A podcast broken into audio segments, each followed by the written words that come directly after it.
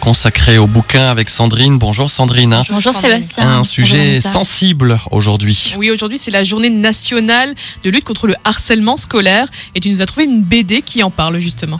Oui, ça s'appelle Seul à la récré. L'histoire, c'est celle d'Emma qui élève en école primaire. Elle est plutôt moyenne en classe, mais le vrai problème, c'est le harcèlement qu'elle subit de Clarisse, une de ses camarades.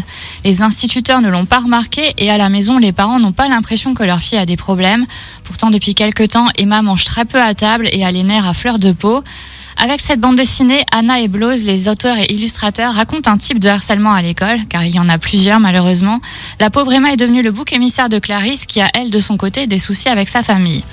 Pour aider les parents et les enfants à aborder le sujet et à savoir s'ils en sont victimes à l'école, la bande dessinée contient un dossier sur le harcèlement, avec des clés qui peuvent être des sortes d'alarmes.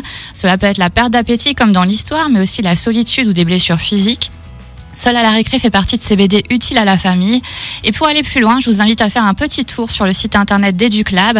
Il s'agit d'une association créée il y a 4 ans et qui lutte contre le harcèlement scolaire.